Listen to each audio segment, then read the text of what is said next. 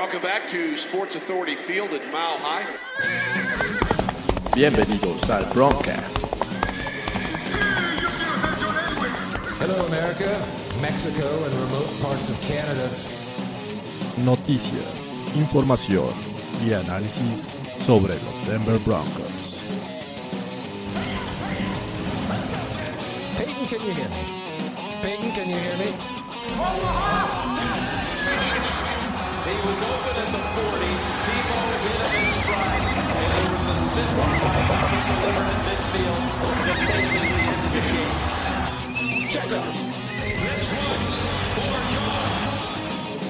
Su anfitrión, Jorge Tinajero. Hola, ¿qué tal amigos del Broadcast? Bienvenidos una vez más a esta nueva edición de el podcast dedicado a los Denver Broncos. Y una vez más me acompaña esta ocasión eh, Fernando Pacheco. ¿Cómo estás, Fernando? ¿Cómo estás, George? Aquí, con bien, gusto. Bien, gracias. Este, pues ya listo para hablar de lo que viene, que es la última semana de pretemporada de, de la NFL. Se viene lo bueno, se viene lo bueno. Se viene lo bueno porque eh, después de esta eh, semana que va- vamos a tener 16 juegos el jueves, los Broncos también, obviamente, eh, van a jugar contra los Cardinals. Y después de esto, el sábado, a más tardar a las 3 de la tarde, hora del centro de México, vamos a saber cuál es el roster final. Y como ya lo, lo dije, jugaron contra los Rams el sábado pasado a las 8 de, de la noche. Más o menos. Creo que fue... 7 de la noche, hora Los Ángeles, 8 México. No recuerdo bien la hora, pero sí fue tarde. Pero se vio opacado por una gran noticia y abrumadora porque Andrew Luck se retiró de, de la NFL. Fue bastante sorpresiva, ¿no? Definitivamente todo el mundo viendo el juego y, y de repente creo que eh, me incluyo. Eh, dejamos de ver el juego un poquito y empezamos a ver realmente las reacciones y, realmente sí, a, a ver si era cierto o no que, que Andrew Locke ya no estaba, ¿no? Sí, la verdad es que no lo esperaba. Eh, ya había rumores de que seguía lesionado, de que no podría, tal vez no podía comenzar la, la semana 1. Pero así tanto como para que anunciara su retiro a, los 29 años de edad, eh, con un equipo que prometía llegar posiblemente a grandes cosas como el Super Bowl. Y, y la verdad es que a todos nos dejó en shock. Estábamos viendo el juego de los Broncos y, y, ¡ah! llega la noticia y dices, Sí. de Broncos, un momento. Tengo este Game Pass. Al rato lo veo. Sí, estuvo. Pues yo creo que no. No me gustó que, por ejemplo, los fans de, de Indianapolis abuchearan a Andrew Ah, sí, en el claro. juego, ¿no? O sea, no. yo creo que los que hemos jugado este deporte, digo, te incluyo porque lo hemos practicado, eh, sabemos que las lesiones pesan y, y duelen y, y ya el hecho de que a una corta edad, como dices, 29 años, ya con una línea ofensiva que realmente pintaba para protegerlo bastante bien, lo que podía hacer buenas cosas, pues de repente dice adiós y pues creo que verlo en la conferencia de prensa le compras que realmente ya no lo disfruta, ¿no? Sí, digo, entiendo eso. O sea, eh, dices que tiene una buena línea ofensiva, pero fue a partir del año pasado. Casi toda su carrera sufrió por tener buena protección. Y, y gracias a eso llegaron las lesiones. Incluso los Broncos por ahí lo, mandaron este, a descansar. Creo que fueron los que le laceraron en, un, riñón o algo así en un- una ocasión. Y este eh, entiendo sus razones. Creo que después de estar tanto tiempo en recuperación, viendo si vas a jugar o no, eh, dolores, etcétera, eh, eh, entiendo perfectamente la, la razón por la que se retiró. Pero no el, el momento, o sea, el timing de la, eh, del retiro. eh, Espérate una temporada. Es, yo creo que todos teníamos puestos a los Colts como un equipo este, que podría hacer grandes cosas este 2019. Era como un equipo contendiente y pues yo creo que fue el, el momento adecuado. Creo que mientras menos lo esperas, eh, bueno, en cuanto a directivos, en cuanto a fanáticos, en cuanto a que antes de que empiece la temporada, pues ya sabes que no vas a contar con él y pues borrón y cuenta nueva. Ahora, creo que con este retiro se vienen cosas interesantes, incluso para los Broncos. Creo que por ahí igual y pueden luchar o, o agrega un equipo más para buscar un wildcard, ¿no? Porque descartas, descartas a, lo- a los a los a los Colts y quién va a caer como líder de esa división, los Titans, los Texans. Yo, yo tengo como a los Jaguars en el radar. Y, y bueno, como bien lo dices, esto de alguna manera implica muchas cosas.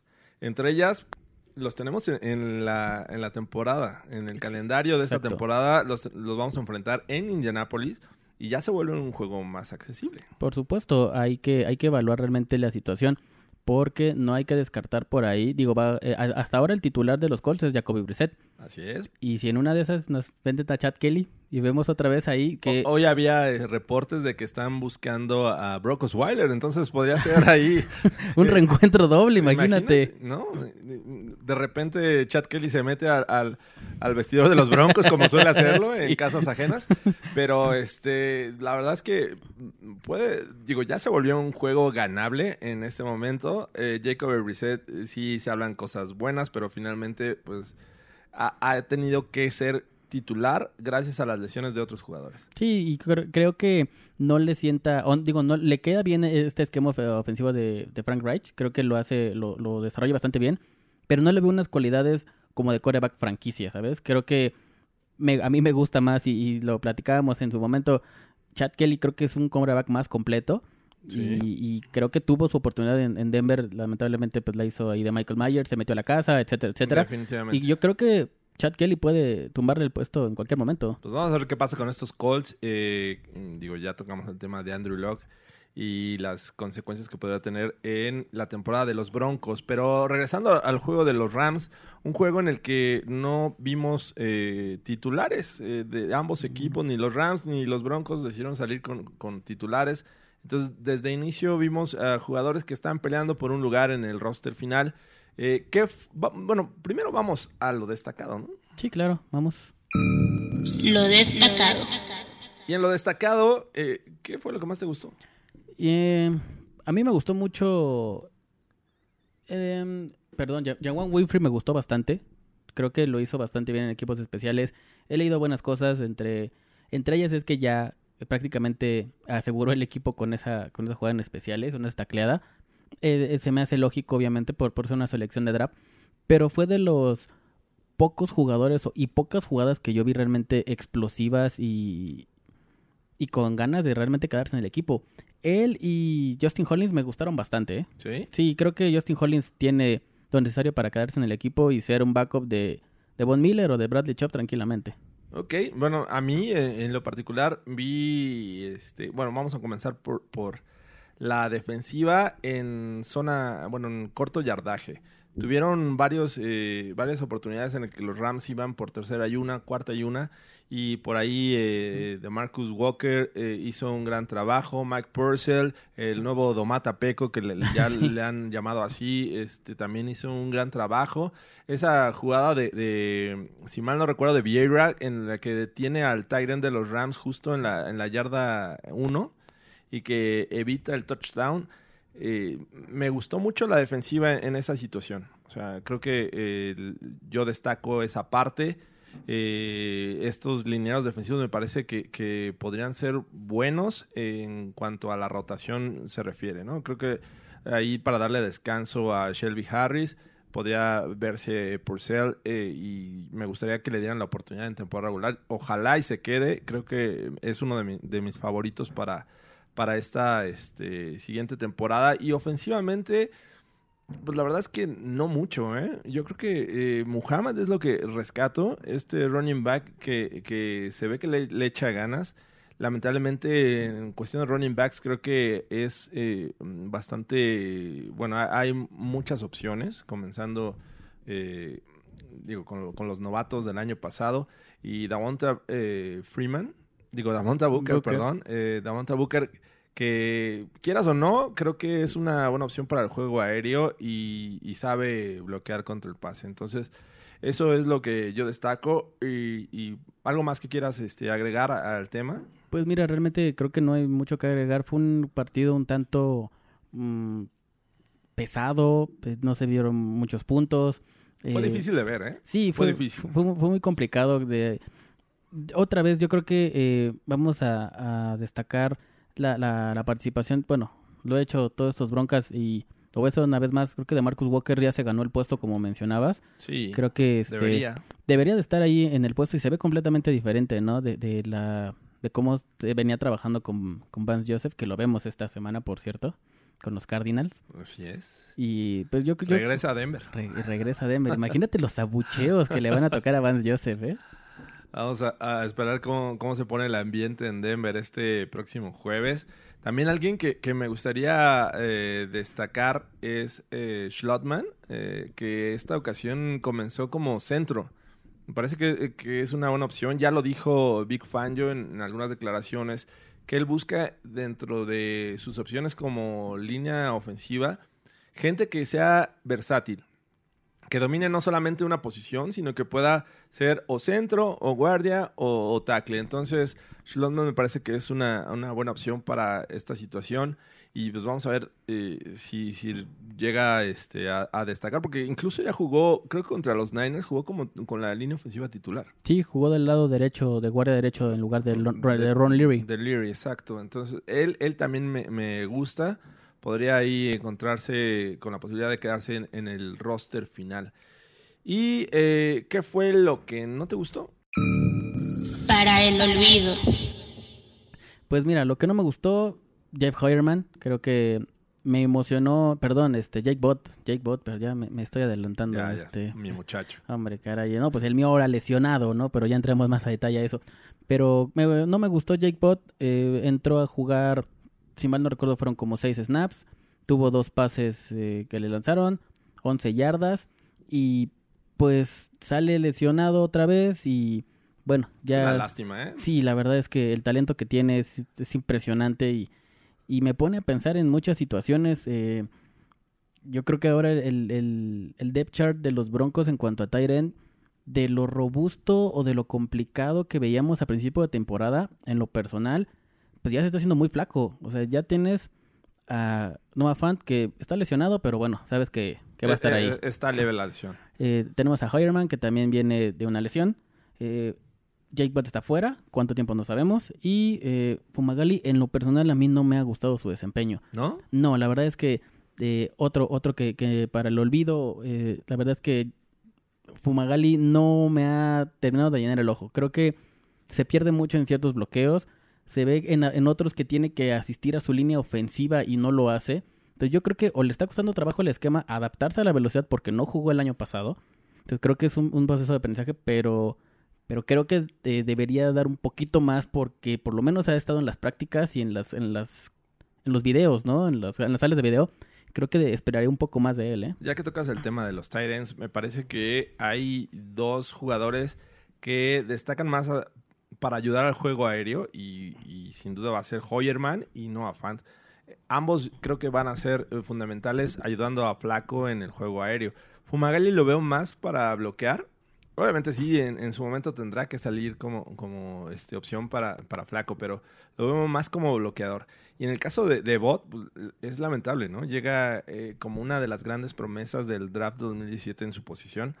Ya lleva eh, dos años, este es el, sería el tercero, y vuelve a tener un, un problema por lesión eh, que posiblemente lo tenga con estatus de, de incierto. Exacto. No sabemos si va a regresar, eh, cuándo va a regresar, si va a regresar en buenas condiciones. Entonces, eh, a mí, digo, ya hablaremos eh, más adelante en el podcast, pero me gusta como una opción para que sea cortado. Ojalá y no, digo ya, digo, como dices, lo analizaremos más adelante. Y yo creo que otro de los que no me gustó para nada, Swag Ravens.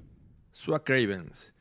Eh, sí, creo que yo lo tengo ahí en el, en el radar como ese, ese safety que esperaba grandes cosas y ahora que ha tenido más oportunidad, porque el año pasado eh, recordemos que llegó prácticamente con una lesión que lo hizo no jugar mucho tiempo al inicio de la temporada. Sí. Entonces, eh, ese pase largo en- al principio de- del juego contra los Rams llega y en lugar de, de evitar el, el pase completo, pe- le pega a Sí, lo saca de balance y hace que el, el jugador de los Rams se quede con, con el balón. Entonces, eh, digo, ese es un ejemplo y lo hemos visto en varias ocasiones. Creo que Suak Ravens tiene ahí el, el riesgo de, de quedar fuera de, de este equipo. sí, digo, el, el talento lo tiene.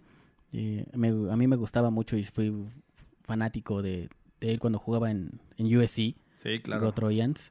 Eh, y este y, y realmente te dio muchas cosas buenas o se vieron muchas cosas buenas de él en A Washington. lo mejor si hubiera jugado con los Longhorns, No, hombre, ser mejor. pues este, ya nada más este.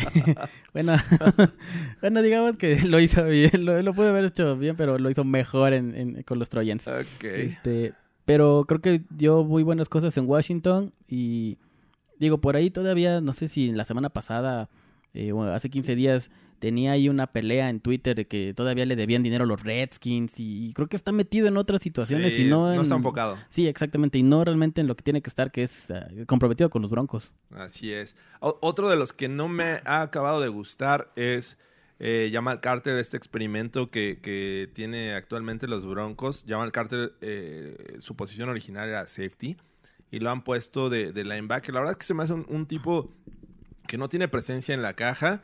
Es, es eh, digo, apenas llega al 1.85. eh, no tiene el peso y creo que muy fácilmente lo sacan de balance los, los ofensivos. No se me hace eh, que pueda cumplir con esa función de linebacker. A mí fíjate que sí me gusta, eh, no, no lo ha hecho mal, mm, tampoco digo que me encante para, para cubrir la posición. Yo me quedo con una jugada en lo particular. Es una carrera del lado derecho de la línea, él está como linebacker central cargado del lado izquierdo, del lado fuerte. Y a mí lo que me gusta es eh, la paciencia que tiene para, a pesar de ser de que, es, de que es safety, no vuela este, al momento de ver la jugada. No tiene la paciencia, de hecho tiene una buena tacleada atrás de la línea. Digo, porque tiene esa la velocidad que no tiene un linebacker. Exactamente, entonces creo que eh, esa, esa paciencia que, que tiene en cuanto a, a poder leer bien las jugadas, la, la, la facilidad que tiene de, de aprender a leer una, una ofensiva, creo que le ayudó bastante en, en dos jugadas. Digo, me quedo mucho con esa que, que agarra el corredor atrás de la línea como una o dos yardas. No creo que lo haga mal, pero sí le hace falta un poco más de experiencia en la posición. Ok, y, y otra cosa de las que a mí no me gustaron en este juego, y bueno, creo que a lo largo de esta pretemporada, ha sido la ofensiva en zona roja. Sí. Obviamente no, no vimos a los titulares, pero tienes una vez más eh, a la ofensiva encabezada por Kevin Hogan. Eh, eh, Ripien me parece que también tuvo su oportunidad. Y llegan dentro de la yarda 20 y las jugadas creo que son malas. Entiendo que deban de cuidar mucho lo que van a mostrar realmente en la temporada regular. Pero al menos aquí muestra algo, mues- muestra algo diferente. Prueba tu coreback. Es primera y no sé, 12 por avanzar en la zona roja, lanzas un pase lateral. Eh, segunda oportunidad, un acarreo por el centro con una- un desarrollo bastante lento de la jugada, lo que hace que la defensiva reaccione rápido y te detienen atrás. O sea, ese tipo de jugadas no deberían de, existir ni siquiera en la pretemporada. O sea, esa combinación de jugadas. Entonces, a mí me desespera. Llega, eh, bueno, uno de, de los objetivos principales para el 2019 es mejorar la ofensiva en zona roja, aprovechar cada oportunidad que se está dentro de la yarda 20 del rival. Y hasta el momento no me inspiran confianza. No, lo, lo, lo, lo platicábamos la vez, la vez anterior. Creo que el play calling de los Broncos es lo que realmente no está funcionando en zona roja, no el personal. Obviamente, como bien mencionas, no está el, el- primer equipo o el segundo equipo. Vimos a muchos, eh, muchos novatos y mucha gente que está ganando el puesto, pero realmente las jugadas o las llamadas ofensivas no son las adecuadas. Y yo me voy a quedar con eso hasta que realmente eh, anotemos siete. Llevamos dos juegos sin anotar siete puntos. Tres juegos sin anotar siete puntos. Los únicos puntos fueron en el, en El, el Hall of último Fame. de Winfrey, ¿no? De, de Ripien Exact- a, Winfrey. Exactamente, fue en el Hall of Fame. Entonces van tres partidos sin anotar de- de siete puntos. Creo que, Sí. creo que es preocupante. Sí, obviamente con los Niners nos emocionamos por la eh, defensiva que se mostró. La ofensiva no lo hizo mal, pero no anotó de 7. Entonces, sí es, es preocupante. Esperemos que esto nada más sea eh, un, un simulacro eh, y que no lo lleven hasta la temporada regular. Y, y bueno, eh, por último quisiera destacar esa parte negativa de los quarterbacks backup. Eh, ni Kevin Hogan ni Brett Ripien me han inspirado confianza. Eh, y digo, tam- tampoco eh, estamos hablando que Drew Lock lo haya hecho del todo bien. Pero creo que Drew Lock en algún momento, utilizando las jugadas detrás de, de- digo, en el shotgun, creo que podría hacer cosas interesantes como backup si, si se llega a necesitar. Pero si Flaco llega a estar lesionado en algún momento, eh, no me inspiraría mucha confianza tener a, a Kevin Hogan o a Brett Ripien de quarterback. No, y de hecho ya eh, Big Fan yo dijo en estos días que no, no descarta la posibilidad de tener un, un quarterback veterano. Brock. Eh, ¿Por qué no? Digo, ¿Qué tal si, si los Jets cortan a Simeon? También podría ser. O, o los Seahawks a, a Paxton Lynch. Pax- No, no, no, pero espérate otra vez, no, por favor. Oye, que por cierto, se me había olvidado comentar que eh, hace como tres broncas que yo dije, que hasta Andrés, este, de Cesarte, saludos Andrés, que me dijo que le, que le tiraba mucho a, a Paxton Lynch y al siguiente juego que me lo descuentan, oye, con un golpe Sí, los Vikings. Sí, oye, se vieron ñerísimos los Vikings, ¿eh? Sí, bastante digo, fuerte. no, es, no es para tanto, no le deseo mal a ningún jugador, la verdad. Qué lástima, ¿eh? La verdad es que a mí en lo personal me cayó bien Paxton Lynch. Pero este, pues no, no resultó lo que todos esperábamos. Ojalá y, y realmente tengamos un flaco sano todo el largo de, de la temporada. El año pasado con los Ravens eh, se lesionó y por eso perdió el puesto, ¿no? Entonces, Correcto. Ojalá y no nos pase. Y eso fue el- pues, prácticamente lo que no nos gustó del juego contra los Rams. Y pues vámonos a las noticias, ¿te parece? Correcto, vamos. Noticias. Y estas son las noticias de la semana. La verdad es que no son muchas, pero eh, vamos a, a abarcar lo, mm, lo importante. Por ejemplo, eh, comenzó la semana eh, con el corte de dos jugadores que causaron sorpresa. El primero, Sacker, un tackle defensivo que parecía que iba, eh, tenía un puesto seguro ahí detrás de Shelby Harris. Y resulta que lo cortan. Y el otro fue Dakota Watson, este linebacker que en el draft lo recuperan, hacen un trade con los Niners. Le dan a este el pick 148 y por Dakota Watson. Aparte también reciben el, el pick 212. Eh, pues, duró muy poco el proyecto Watson. ¿Qué te parecieron estos cortes? El de, el de sorpresivo, porque, que- como bien mencionas, eh, era un jugador que nosotros pronosticábamos que estuviera en la rotación de la línea defensiva detrás de Shelby Harris, pero Mike Purcell lo está haciendo bastante, bastante bien. Muy bien. Entonces yo creo que eh, su, su salida es sorpresiva, pero creo que con fundamentos. Lo mismo, pero más barato. Mucho más barato, ¿no?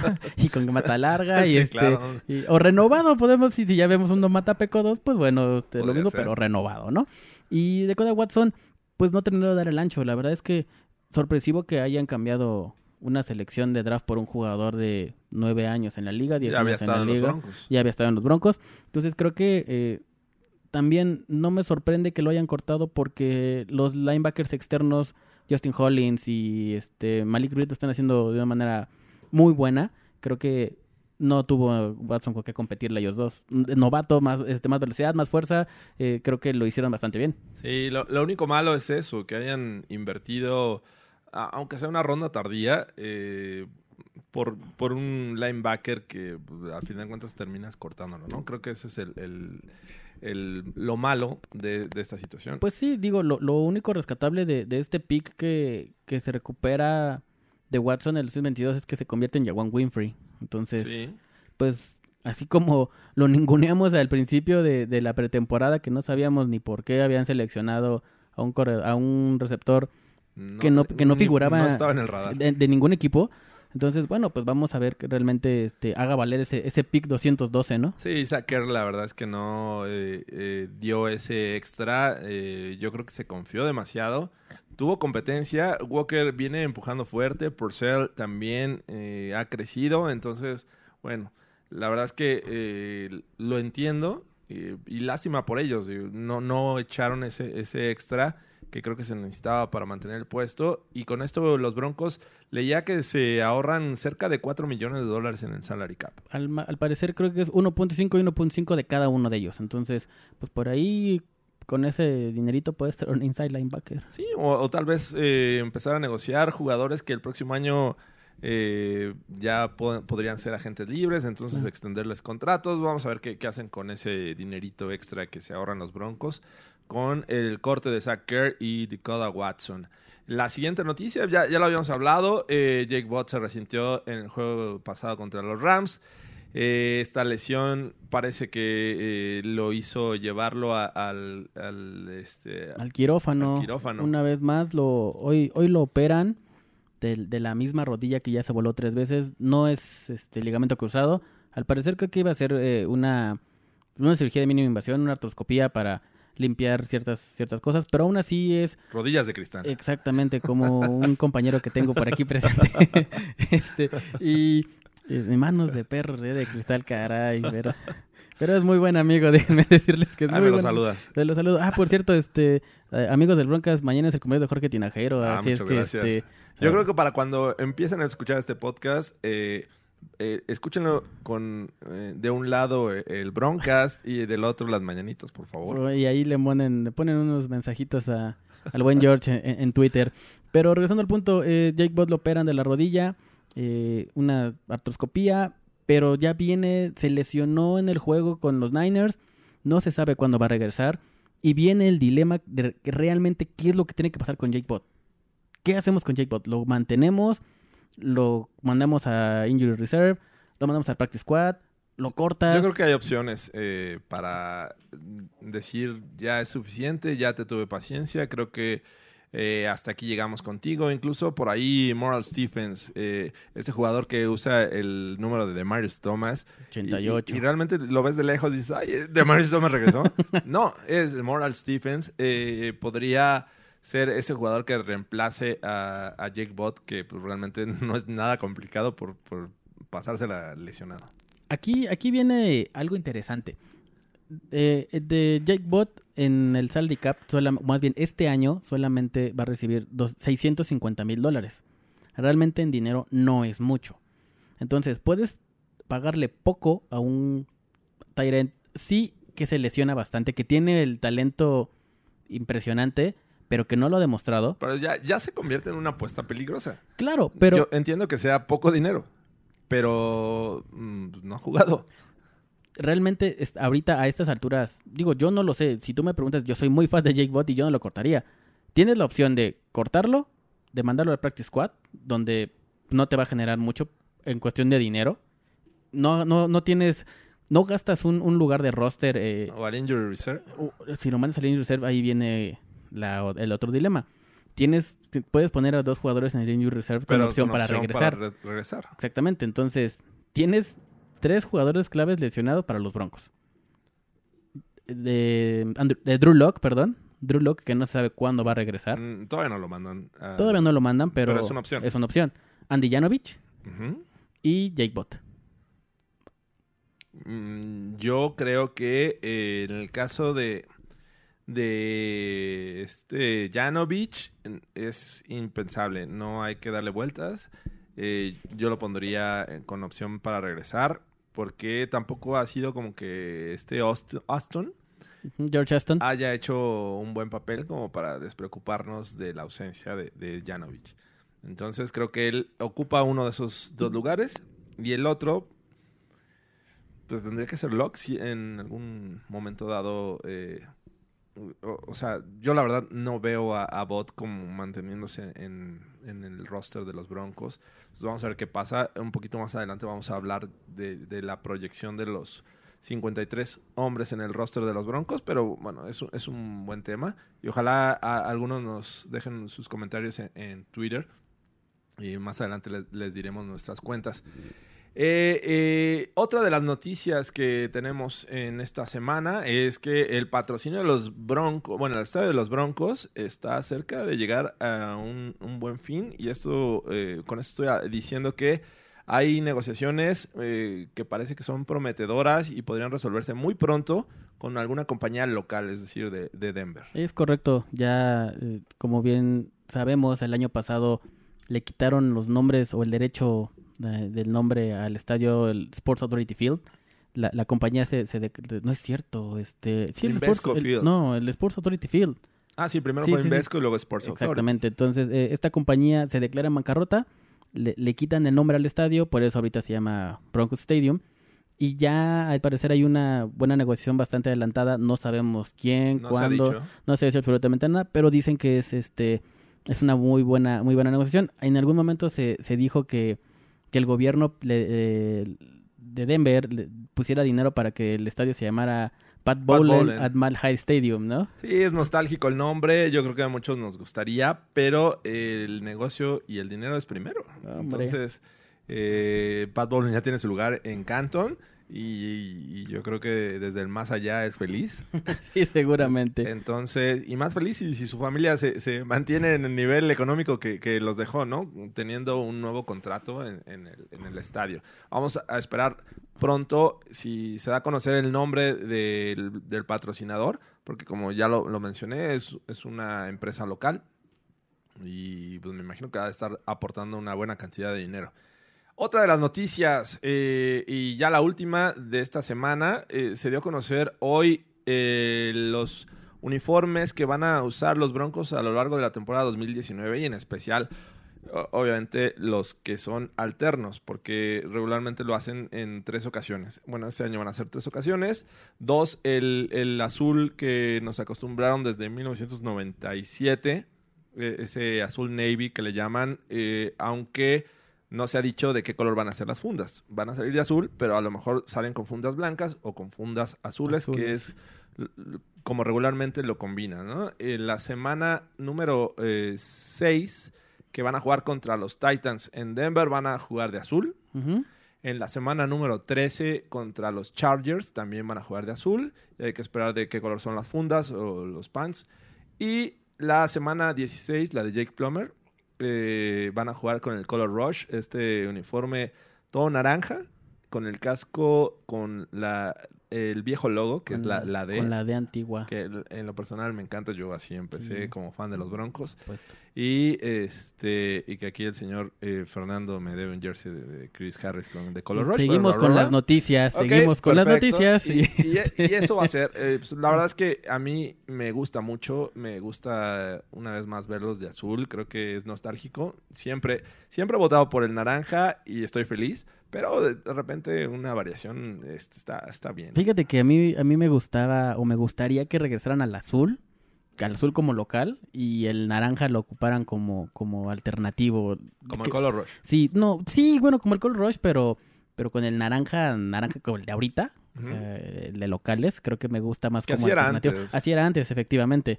Entonces, a mí el azul es el que me encanta. Creo que Sí. es mi favorito. De hecho, ¿qué es contra los contra los Lions el, el juego de Color Rush, ¿verdad? Semana Así es, 16. la semana 16, el Color Rush es contra los Lions. Entonces, eh, pues, les repetimos, los Titans eh, y los Chargers van a ser de azul, semana 6, semana 13. Y la 16 contra los Lions va a ser el Color Rush, este uniforme todo naranja. ¿Te gusta el Color Rush? Ah, la verdad no, ¿eh? ¿No? la verdad no. Me gusta el casco, pero el uniforme como tal, creo que muy pocos Color Rush. Aparte, eh, yo tengo un problema con esos este, uniformes de Color Rush. eh, soy daltónico. entonces, No, ya- entonces, Ya ni qué entonces, decir. si me dices, este, ¿ya viste ese color naranja? Ya te voy a decir, sí, ajá. Ay, qué bonito. Qué bonito, ¿no? Este, pero bueno. Ah, también, ¿sabes qué? Hay que, hay que hacer mención que en la semana 6 eh, se va a hacer la inducción de Chan Bailey al, al Ring, of, al Ring of Honor de, de los Broncos. Y ese mismo día le van a dar su, su anillo de, de, de Hall of Fame y también a la familia Bowlen le van a entregar su, su anillo de Hall of Fame de, de su padre. Ok, Para Bowlen. Perfecto. Entonces vamos a hablar que la semana 6 contra los Titans eh, va a haber fiesta en Denver. Es correcto. Eh, por si quieren eh, hacer planes para ir a ver un juego ganable, eh, creo que Ah, contra sí, los Titans favor. sería una buena opción Por porque favor. pueden ver ahí a Chan Bailey. Seguramente hacen alguna actividad previa al juego en donde posiblemente vean a Chan Bailey firmando autógrafos, cosas así. Eh, se pone bien, se los recomiendo. Y si no tienen un guía, este, pónganse en contacto conmigo y ya los canalizo. Estaría bastante bien. ¿No? O sea, saludos, amigo Tomás Menchaca. Tomás, saludos, este, un abrazo. Y vámonos a- al, al juego eh, de la semana 4 de pretemporada 2019. Próximo juego. Y como ya lo mencioné, el próximo juego y último de pretemporada de los Broncos va a ser en casa. Van a recibir a los Cardinals de... eh, este... ¿De Vance Joseph? Ah, pues no, No, no, no. Cliff Kingsbury Ah, y Kyler hombre, Murray. ah, Este, Perdón, me emocioné un poco. No, no, no. Ahí va a estar, ahí va a estar. Va a Yo- estar. vamos a ver si lo abuchean. Yo creo que sí. no, no quedaron. ¿Están diciendo en- o, o. Vance? Sí. y yo estaba diciendo Boo. Burns, Burns. Entonces, ahí lo vamos a ver en, en Denver, el regreso de Vance Joseph. Van a jugar eh, este jueves a las 8 de la noche, eh, tiempo del centro de México. Pero pues, más que hablar de un juego en el que vamos a volver a ver a este, jugadores eh, que no son titulares, mejor vamos a hablar de lo que podría ser el roster final, ¿no?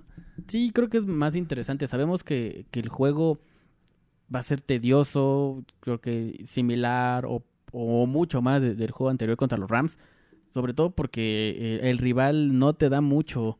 Creo que los Cardinals ha sido de... Me ha tocado verlos estos tres juegos de, pretemporada casualmente. eh, tenía el morbo de ver a Kyler Murray y realmente el equipo es muy malo. En lo personal, no me gusta cómo están Sí. jugando los Cardinals. Entonces creo que va a ser un partido bastante, bastante pesado. Pinta para hacer esa eh, primera selección nuevamente, ¿no? Sí. Del próximo draft.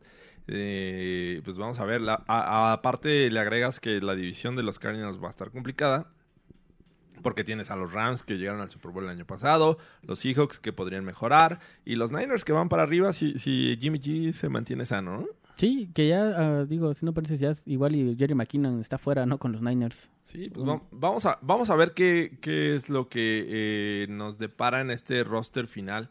Eh, y vamos a dar nuestra opinión de quiénes podrían ser cortados, quiénes deberían de mantenerse en el roster. Eh, el sábado próximo, como ya lo dije, el jueves son los juegos de, todos los equipos de la NFL. Y el sábado, a más tardar a las 3 de la tarde, ya deben de tomar su decisión para eh, dar a, conocer los 53 jugadores que se mantienen en el roster final y van a eh, estar jugando para eh, la temporada 2019.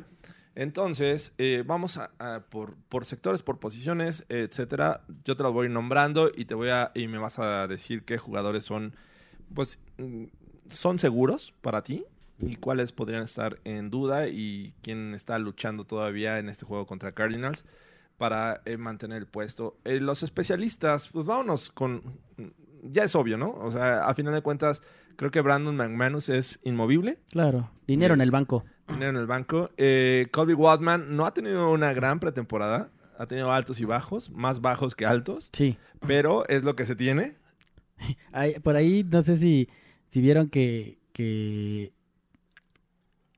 Si mal no recuerdo el nombre, es Shane, Shane Tupica, Trupica, el hijo de Frank Trupica, ex coreback de los Ah, Broncos. sí, sí, sí lo vi. está disponible, eh, era, era, era punter de los, de los Chargers y su hermano está haciendo una campaña en Twitter para que, Para que llegue a llegue a los Broncos, ¿eh? Sí. Tripuca. Tripuca, ¿no? Y no es mal, no es mal pateador, ¿eh? Sí, sí, lo, sí vi esa, esa este, situación. Por ahí anda muy activo el hijo de, de Frank Tripuca. Sí. Este, bastante. entonces lo anda eh, promocionando y pues, vamos a ver, ¿no? La verdad es que sería un, un jugador nostálgico para los Broncos, pero de momento eh, Colby Waldman es eh, el punter y Casey Creeder es el, el- el long snapper. Long snapper y es pro bowler. Así es que yo creo que de estos tres, pues los debemos de mantener. No hay duda, ¿no? Sí. Ok, vámonos a la defensiva. Comenzando con la defensiva, vámonos con los outside linebackers. Eh, yo creo que hay dos que nadie va a dudar de que van a estar en, en el roster, que es Von Miller y Bradley Chubb, ¿no? Este Claro. par que, que luce como para hacer la mejor dupla de pass rushers en la NFL. Yo creo que es este, sin duda no hay que moverle más. Y con el frente, que ahorita vamos a mencionar, con el con la línea defensiva que puede presentar los Broncos, creo que pinta para hacer por lo menos doble dígito de los dos en capturas, ¿eh? Ok, y los que están detrás de ellos, eh, vamos a mencionarlos, Justin Hollins, eh, Malik Reed, Matt Gooden y Daddy Nicholas. Eh, ¿Cuáles te gustan? Eh, en teoría deberían de ser cuatro jugadores en esta posición. ¿Cuáles te gustan para estar con Von Miller y Bradley Chubb? Creo que no hay que pensarle mucho. Justin Hollins y Malik Reed han hecho una excelente pretemporada. Creo que ellos son los backups ideales para, para el equipo y creo que ellos van a estar en el roster final. ¿Cuál te sorprendería que, que fuera una baja de entre Justin Hollins y Malik Reed? Eh, que me sorprendería eh, Malik Reed. Ok. Lo digo, finalmente tuvo eh, buenos juegos. Los- el primer par de, de juegos de pretemporada eh, lo hizo bien, tuvo sacks, pero después se lesionó. Entonces, eh, yo creo que, digo, a mí también me sorprendería que Malik Reed saliera, pero bueno, ahí va a estar a Matt Gooden eh, dando todo por, por mantener el puesto en- contra los Cardinals. Sí, claro. Vamos a, a la siguiente posición, el- la línea defensiva. Regularmente se quedan seis. Estamos hablando entre defensive ends y defensive tackles, ¿no? Hay me parece, a mi gusto, cuatro jugadores también que son seguros. Y Shelby Harris, que contra los Niners se vio muy bien.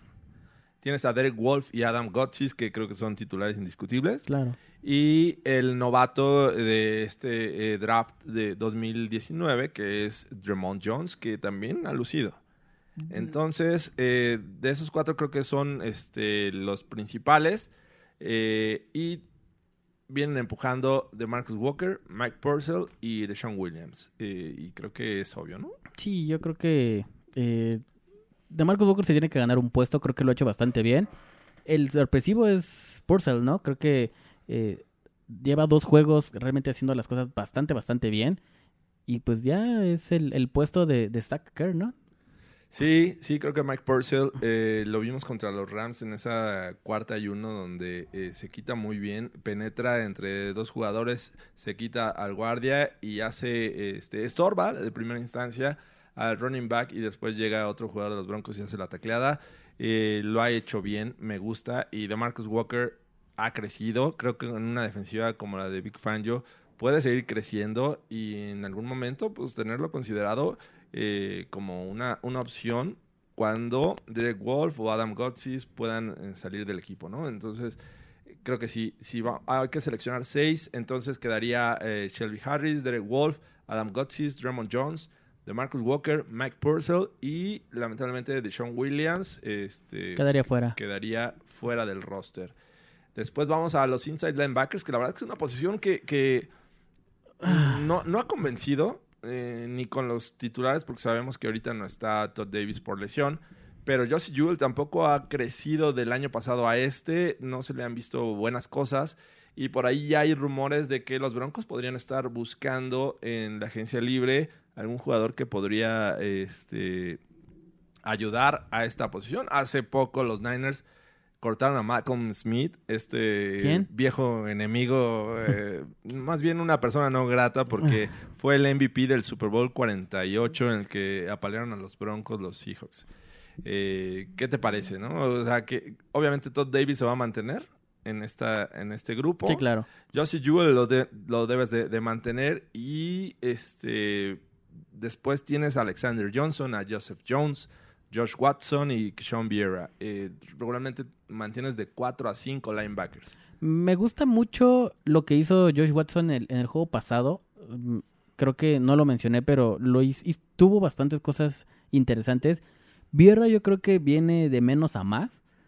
También eh, he visto que tiene eh, el potencial para poder jugar la posición, pero no realmente de los que acabas de mencionar me quedaría obviamente con Todd Davis, Josie Jewell, me quedaría con Alexander Johnson y con Josh Watson. Sí, yo también creo que eh, además de Todd Davis y Josie Jewell, eh, pondría a Alexander Johnson y alguien que ha crecido y lo veo mejorando es a Sean Vieira, ese jugador que hizo una gran jugada contra los Rams en la zona de gol. Entonces, eh, para mí me gustarían esos cuatro jugadores. Y si hubiera un quinto, le daría la oportunidad a, a Watson, me parece. Sí, entonces descartas ya a Jamal Carter definitivamente. Jamal Carter, como lo dije hace rato, no me gusta. No creo que tenga el, el físico como para ser un linebacker. eh, y la verdad es que ese proyecto lo descarto. y, pues, me sorprendería si se mantuviera en el draft como linebacker. Eh, vamos a la posición de cornerbacks, que regularmente son de 4 a 5 jugadores los que tienen en el roster. Eh, los indiscutibles son Chris Harris y Bryce Callahan, ¿no? Sin duda, no hay, no hay que moverle, ¿no? Y de ahí eh, vamos con las opciones. Está Isaac Yadon, que me parece que podría mantenerse en el roster. Ha ido también de menos a más. Sí, Ha definitivamente. habido jugadas muy buenas y otras en las que se pierde, pero bueno, finalmente ha crecido. El, el, este, jugador ex de la AAFL, Sí, de los... de- es- que juegan los San Antonio los Commanders. Los Commanders. Creo, creo que en los Commanders. Ok, bueno, no- no, la verdad no recuerdo dónde, dónde jugó The Bounty Bosby, que me ha gustado. Y, este, y después viene Lyndon Stephens y Alaya Holder. ¿Con qué cuatro, con cuáles cuatro jugadores eh, te gustaría mantener? Obviamente ya tenemos a Harris y a Callahan. ¿Cuáles son los otros dos? Sin duda, Yadom y, y Bausby. Creo que... Creo que Yadom hizo lo... de más, eh, sí, hizo de más para, para quedarse en el puesto. Eh, creo que superó las expectativas de, yo creo que de, de hasta de él mismo, ¿no? De, de su- se vio completamente diferente. Creo que lo hizo bastante bien. Y mm, Bausby creo que ha hecho las cosas interesantes. Yo creo que de, la, de esa posición va a depender mucho el, el pass rush que, que tengas en, en los Broncos. Sí. Les va a ayudar bastante a, a los corners. Entonces, eh, creo que esos cuatro serían una opción ideal para, para el equipo. Horace Richardson, que comenzó la, la pretemporada, lo estaba haciendo bien Me encantaba. y me se encantaba. lesionó. Entonces, bueno, estamos en, en que podría ser eh, Chris Harris, Bryce Callahan, Isaac Yadom y Devante Bosby, los cuatro. Y por ahí si se cuela un quinto jugador en esta posición, eh, voy por Stephens. Yo me quedo con Holder. ¿Sí? Sí, yo le he visto dos, tres tacleadas eh, abajo y fuertes que no, no creo que, creo que con más experiencia lo haría un poquito mejor. Ok. Vamos a la siguiente posición en la defensiva y es la de safety. Eh, claramente tenemos tres jugadores que creo que no van a cortar. Va a ser Justin Simmons, eh, Karim Jackson que llegó este año y Will Parks. De ahí tenemos otras opciones que son Sua Cravens, que ya hablamos que parece que no ha estado del todo bien. Shamarco Thomas y DeMonty Thomas. Eh, por ahí tendrían que quedar de 4 a 5 jugadores. Y según lo que leí hoy, es que eh, creo que es eh, Shamarco Thomas el que está lesionado. Mm, Ahí sí, te, te, te mentiría. Ahorita no. te lo investigo, pero ¿qué te parece? eh, ¿Quién te gustaría que fuera el cuarto jugador en esta posición? Ay, la verdad es que me encantaría que se quedara Swag Cravens. Como ya lo mencioné eh, el- al principio, pues he seguido su carrera por ser fan de, de, de USC. Pero creo que de Monty Thomas ha hecho bastante buen, bien las cosas. Y no me sorprendería que, que se quedara en el equipo. Sí. Sí. Ok, eh, la verdad es que eh, yo, yo no abogaría por, por eh, Sua Cravens. Creo que para ser un novato ya, ya tiene tiempo. Este, yo esperaría más cosas de él y pues, la verdad es que no, no se ha mostrado como lo que yo esperaba. Ahorita eh, te estoy investigando quién es el, el que está lesionado de los otros safeties. Eh, mm, Jake Bott, no. Ah, Dimonte, Dimonte Thomas. Es el que al parecer anda eh, con muletas. Salió con muletas el día de hoy. Entonces, eso podría ser eh, una, un factor importante para perder el puesto, ¿no? Yo, yo- mis cuatro serían Justin Simmons, Karim Jackson, Will Parks y en este caso Shamarco Thomas. Pues por ahí, si, si de Monty Thomas realmente está lesionado, bienvenido a Cravens, ¿no? Pues eh,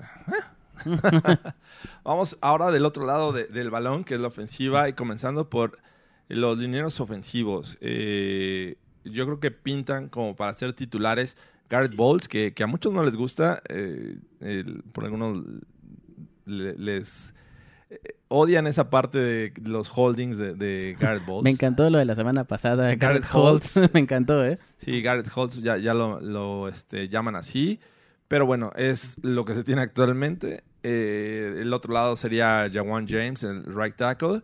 En el guard, y creo que va a ser izquierdo, ¿no? Dalton, Dalton Reisner, Reisner. el novato de segunda ronda. Muy sorpresivo. Centro, eh, Conor McGovern y Ronald Leary, del- el guardia del otro lado. Y, como la siguiente opción eh, en turno, Elijah Wilkinson, Sam, eh, bueno, también tenemos a Sam Jones, eh, John Leglu, Jake Rogers, Austin Schlotman y Jake Randall. Regularmente se quedan con ocho jugadores en la línea ofensiva. Sí, eh, yo creo que sin mover a los a los titulares, no sé, no lo ha hecho mal Elijah Wilkinson. Yo me quedaría en ese lugar con Slotman. Lo ha hecho bastante bien, Sí. muy versátil, como comentamos al principio del Broncast. Y el que a mí me ha decepcionado bastante es Sam Jones. No lo he visto eh, como esperaba. Creo que, si mal no recuerdo, que fue una, una tercera ronda del, del año pasado. Y creo que no ha dado el ancho. Pero bueno, tienes eh, la ventaja de que ahora tienes al mejor coach de línea ofensiva de toda la NFL. Probablemente de, sea este su el año que dé el salto, ¿no? Entonces yo me quedaría también con Sam Jones. Y eh, bueno, Elijah Wilkinson te tiene que quedar también, ¿no? Debería, debería Elijah Wilkinson. Eh, por ahí Jake Rogers, que ya tiene historia con, con Mike Munchak, ha estado este, eh, ha sido entrenado por él. Entonces, eh, también Austin Schlotman, que ya lo vi de, de centro, ya lo vi de, de guardia y tackle, me parece. Entonces, eh, aparte de los cinco, me parece que Laia Wilkinson, yo pondría a Jake Rogers y a Austin Schlotman. Vamos a ver qué, qué deciden los Broncos. Eh, la posición de wide receiver eh, va de 5 a 6 jugadores. Eh, los que son indiscutibles, obviamente, es Cortland Sutton, Emmanuel Sanders, eh, de, de Sean Hamilton del año pasado también, que, que fue novato. Y Tim Patrick, que, que se me hace una, una buena opción, Tim Patrick como wide Ha receiver. subido bastante. Creo que ha, ha tenido muy buen camp. eh, ha tenido muy buena pretemporada. Creo que se ganó el- el- un puesto en, en- en el roster final, definitivamente. Sí, y tiene características muy parecidas a las de Cortland Sutton, ¿no? Es un tipo alto, eh, puede ganar los balones por arriba, y entonces, eh, pues, eh, y sabe además ganar yardas después de, de atrapar el Y el es balón. mucho más rápido que, que Sutton. Sutton es un poco más, más físico. Eh, Patrick es más elusivo. Entonces, pues puede ser una buena combinación. Ok, y aparte de estos eh, cuatro jugadores, bueno, viene el novato Juwan Winfrey, que ha crecido en la pretemporada. Eh, ya estamos hablando de cinco, y faltaría escoger un sexto entre River Cra- Craycraft, eh, Kelvin McKnight y Fred Brown.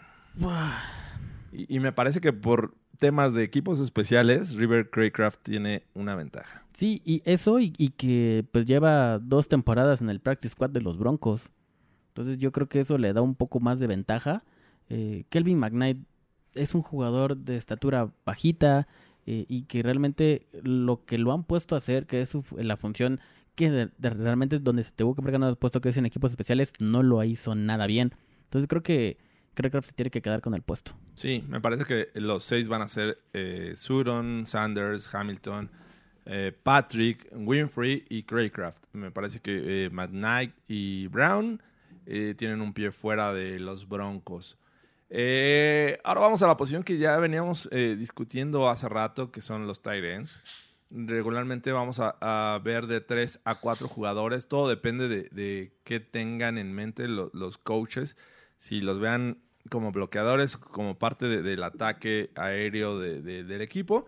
El primero, aunque está lesionado, pero tal vez no sea por mucho tiempo, es el novato de primera ronda Noah Fant. Después Hoyerman, Jeff Hoyerman. Jeff Hoyerman, el, el titular del año pasado, que no lo hizo mal. Eh, se le vieron buenas cosas cuando ya tenía el balón en sus manos. Ah, eh, podría romper tacleadas, entonces creo que entre los dos podrían tener una, una rotación interesante. El tercero, Troy Fumagalli, me parece que él no tanto por, por ir a, bueno, salir por, a- a- por el pase, sino porque también sabe bloquear. Entonces, esos tres me parece como que son los indispensables en el roster final. Y bueno, de- después de eso, pues ya tenemos a, a Jake Bott, ¿no? Pues, pues ya más bien ya no lo tenemos, ¿no? Este, ¿O ya no lo tenemos? Pues es que aquí viene, aquí viene eh, lo que yo mencionaba al principio. Creo que ya la posición de, de Tyren, yo ya la veo un poco más, eh, más delgada, con muchos, con muchas incógnitas. Obviamente Noah Fan se va a quedar en el equipo, igual que, que. Pero Fumagalli en lo personal, eh, yo difiero contigo un poco. No me gusta la forma en la que bloquea. No me gusta. Entonces, si realmente vamos a. Si va a entrar en la posición como Tyrant bloqueador eh, o incluso de fullback, a mí me deja bastantes dudas. No me gusta. Pero, y, y mantenerlo o, o cortarlo o ponerlo al practice squad por el lugar de Jake Bott que no sabe si va a regresar o no, pues es realmente. Sería ilógico, ¿no? El tema con Fumagalli es que es el, el tipo más alto de los Titans. Es más alto, eh, no tanto corpulento, porque tienes a Hoyerman eh, un poco más pesado, pero sí alto y, y me parece que tampoco lo ha hecho tan mal. Sí ha tenido sus errores en la pretemporada, pero tampoco lo ha hecho tan mal. Entonces, si vas a buscar armas en el juego aéreo, obviamente tienes a Hoyerman, tienes a Fant, pero Fumagalli me parece eh, un tipo que podría destacar en, eh, en el sentido de la sorpresa, ¿no? Cuando lo alineen, regularmente la defensiva va a pensar que va a bloquear, va a hacer una jugada por tierra, y ahí tienes opciones para salir por pase. Vamos a ver qué, hacen los Broncos en esta posición, que la verdad es que comenzó el año como una de las eh, principales dudas, ¿no? Sí, siempre. Y creo que es esa y la posición de coreback ahorita en los Broncos es la de la del foquito rojo. Sí, bueno, la verdad es que eh, es una lástima por, por Bot. La verdad es que yo me entusiasmé cuando lo seleccionaron en el draft. Sí, yo también. Pero pues, no hemos visto nada de él por las lesiones. Y en cuestión de fullback, eh, pues es un jugador el que regularmente se mantiene en el roster y obviamente ese puesto eh, ya lo tiene Andy Janovich a pesar de la lesión. Sí, sin duda, no, no hay que moverle más. Sí, y este, mientras no esté, leía que eh, Fumagalli podría ser ese linebacker, se está probando en, en- en el Fullback. entrenamiento, perdón, en el- como fullback, podría estar eh, reemplazando en el tiempo en el que Andy Janovich eh, se mantenga fuera. Bueno, vamos a, a ya eh, a la posición de running back, que regularmente se quedan cuatro. Cuatro running backs, y la verdad es que no hay muchas opciones. Creo que eh, está muy obvio. Es Philip Lindsay, el, el novato undrafted del año pasado. Tenemos al, al otro novato del año pasado, Royce Freeman, que contra... ¿Quién fue que tuvo una escapada? Con los Seahawks. Con los Seahawks. Sí, tuvo una, una buena escapada, una buena actuación de la línea ofensiva y se, se le vio bien. Aunque bueno, le faltó ahí velocidad, pero la verdad es que eh, es el Freeman que yo quería ver. Sí.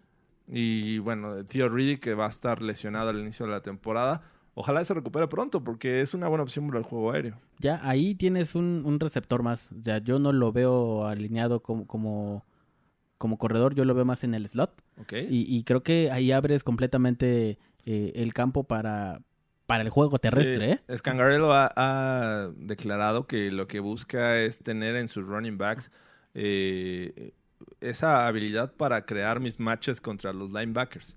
O sea, y creo que eh, Theo Riddick es un especialista para eso, Claro, es habilidoso y puede ser esa opción para Flaco.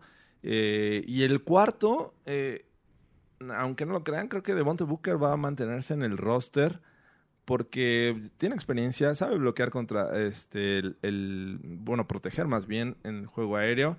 Entonces, creo que Booker vamos a, a tenerlo un año más con los Broncos. Y yo creo que va a salvar la chamba y no me sorprendería verlo en equipos especiales. Sí, creo que la, la mayor parte del tiempo va a estar jugando en equipos especiales. Lo que nos dice que Kalfani Muhammad eh, puede estar fuera y Devontae Jackson, que la verdad me desespera verlo eh, acarrear el balón porque en lugar de, de irse de frente, cuando ya siente el rival cerca, se hace a un lado. O sea, se va hacia, hacia el Sí. sideline y dices, ¿qué, qué pasa contigo? Eres eres running back, pero bueno, creo que esos van a ser los, los cuatro titulares. Y llegamos a la posición final, la que todos estamos este, esperando, que es la de quarterback, en la que Joe Flacco obviamente es indiscutible. Eh, Drew Lock obviamente no lo van a cortar. Es No, claro la segunda no. selección del draft y del que se espera sea el futuro de la franquicia.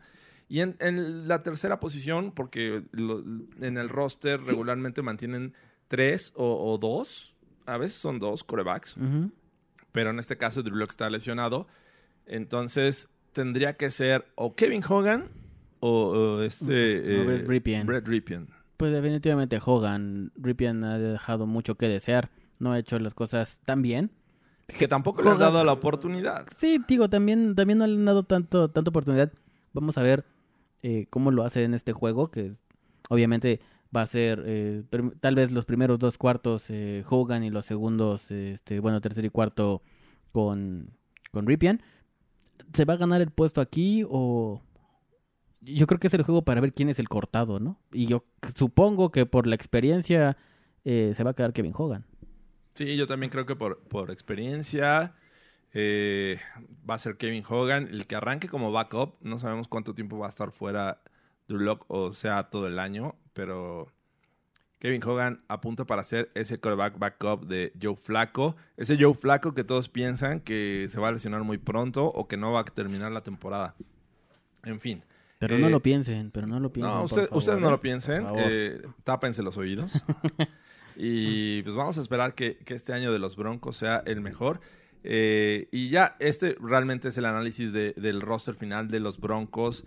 Y ya para terminar, pues vámonos a la, a la sección de preguntas, ¿no? Vámonos ahí para... Para responderlas. Sí, sí, sí. Venga. Muy bien, pues ya estamos en la sección de preguntas. ¿Tienes algunas ahí en, en- Sí, eh, que nos han enviado? tengo un par. eh, una muy... Mira, esta se me hace bastante interesante. Nuestro amigo Charolastra. Saludos. Saludos, amigo Charolastra 03. Eh, comienza, digo, el tweet es un poco largo, pero comienza con... ¿Hay motivos para preocuparse después de la horrible pretemporada que hemos visto? Sí. Profesor Cocoon. Yo diría que sí. o sea, la verdad es que no hemos visto mucho de, de los, de los Broncos. Eh, ay, por ahí leí la cantidad de snaps que tuvo Joe Flacco, que creo que fueron de 10 a 14, eh, en toda la pretemporada. Y teniendo cinco juegos, eh, uno más que la mayoría, eh, desde el juego número 3 decides ya no jugar más con tus titulares, de- darle la oportunidad a, a los novatos y a los jugadores en los que tienes muchas dudas. Digo, sí sabemos de, de los riesgos que corren. Ejemplo, Lamar Miller con los Texans, que se va a perder toda la temporada por Sí. esa lesión de, de rodilla. En- entiendo los riesgos, pero a final de cuentas es, es el fútbol y así se juega y, así se debe de, experimentar, ¿no? Con, con tus jugadores titulares. Ahora, y es, es interesante esto porque ¿a quién le...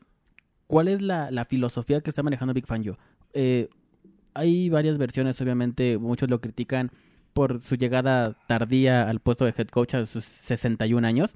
Entonces, ¿qué puede ser? Eh, que sea un head coach novato o que realmente sea un coach de la vieja escuela, como lo han catalogado en muchos lados, ¿no? Bueno, es un coach novato en la NFL. Eh, Como head, head coach, coach. novato. Claro. Sí, claro. Ha tenido eh, sus años, ya tiene experiencia y camino recorrido como coordinador defensivo en este caso. Sí, claro.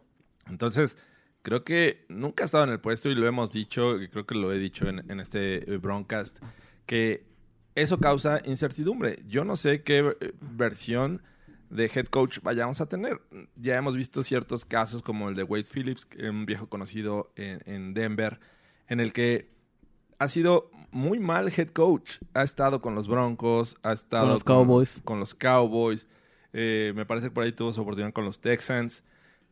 Y la verdad es que no ha sido eh, la solución para esos equipos. Cuando es coordinador defensivo dices, wow, este tipo hace Es un genio. genialidades". North Turner es otro caso.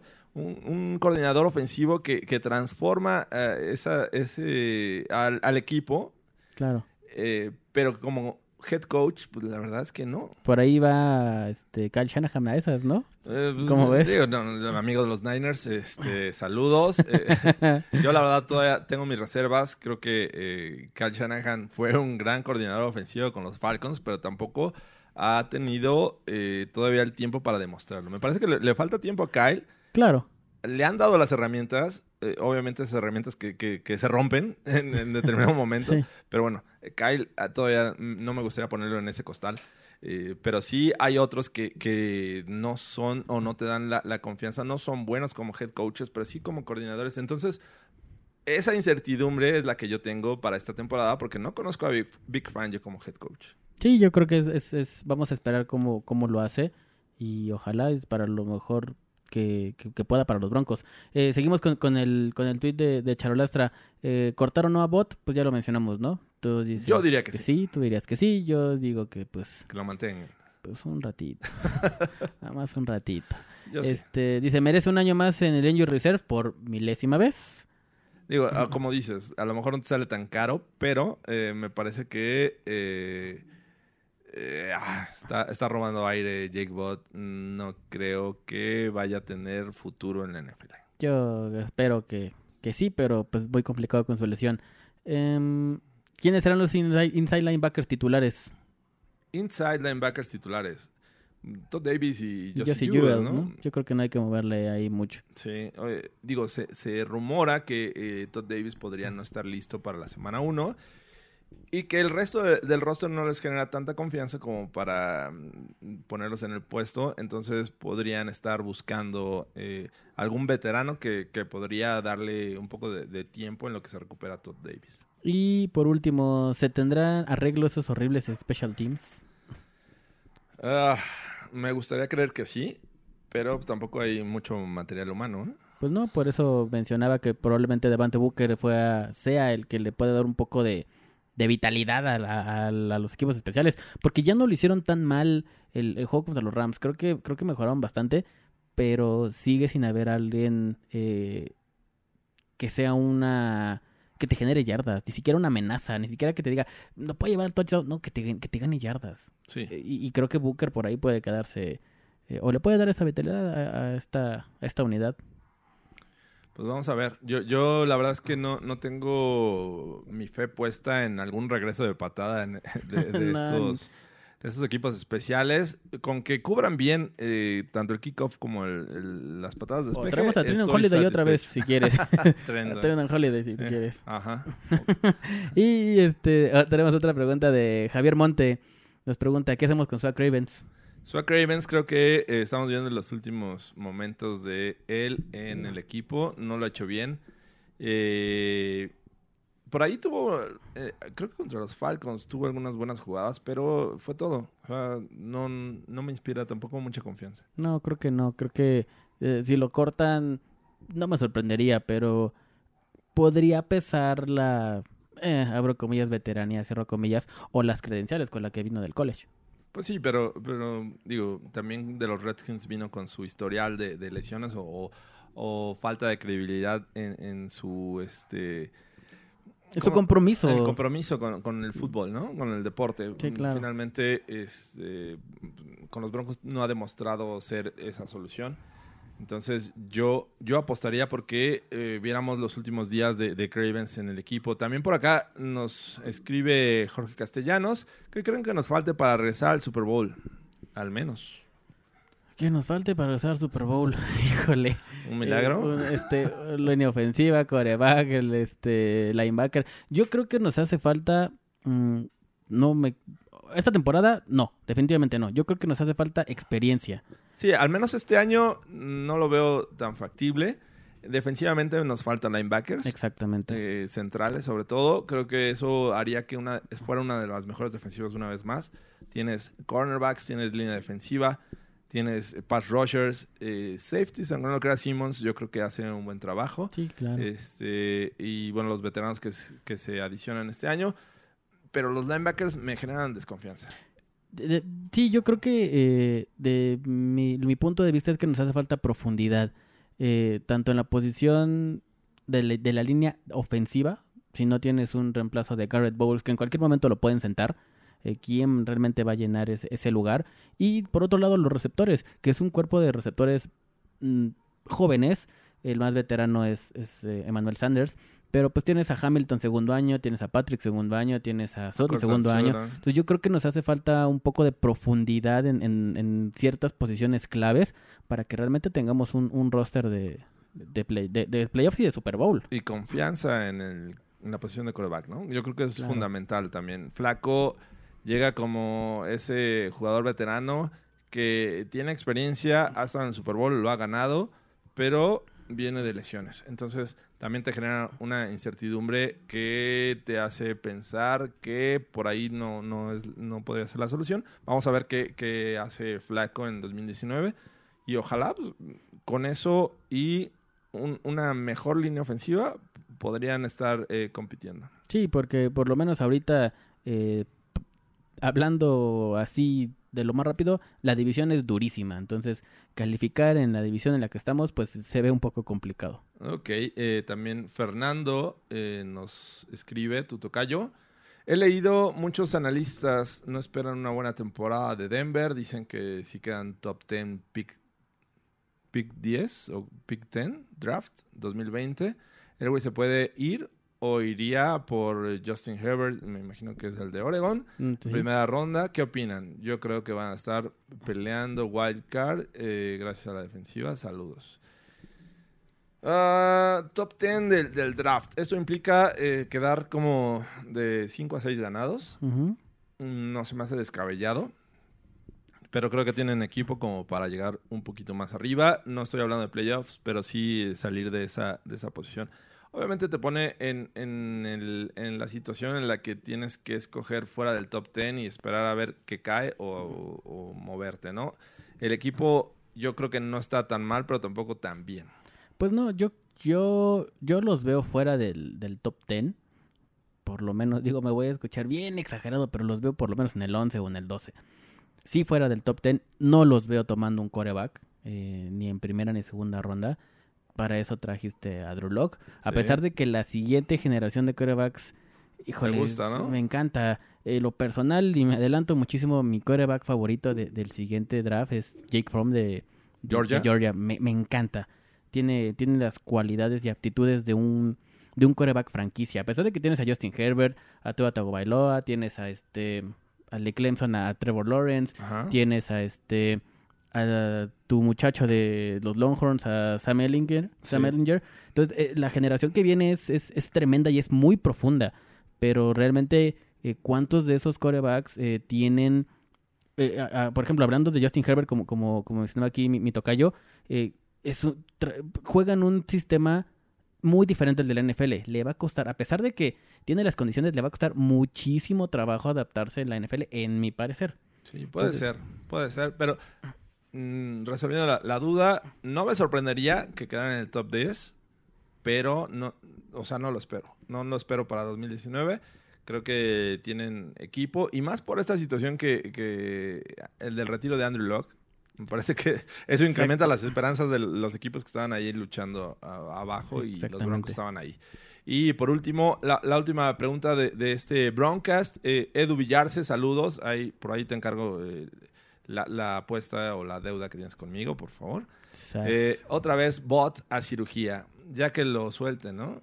Eh, dice, nomás ocupa un lugar en el roster. Es, es lo que ya mencionamos. sí. Bot a mí me parece que ya está eh, respirando aire eh, que no debería en los Broncos, así es que yo estoy contigo, creo que deberían de cortarlo y pensar en, es- en lo que se tiene actualmente.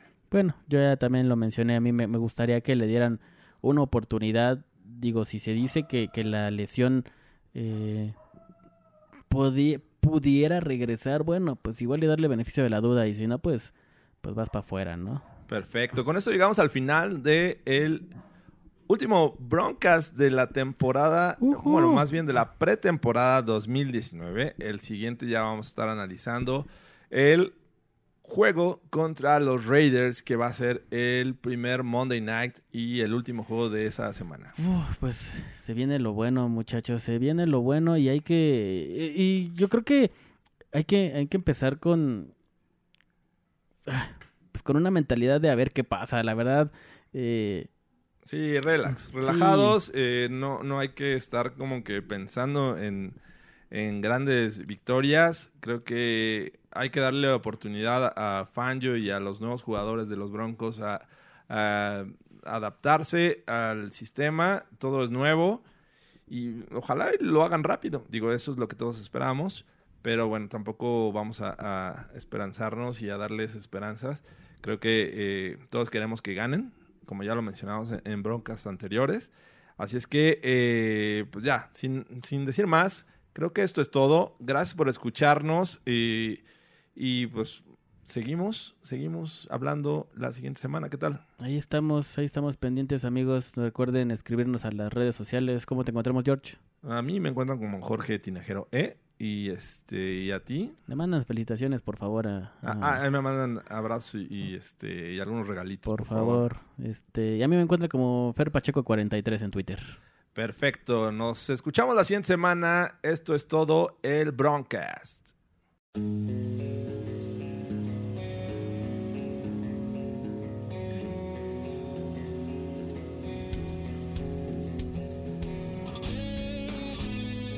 Esto fue el Broadcast.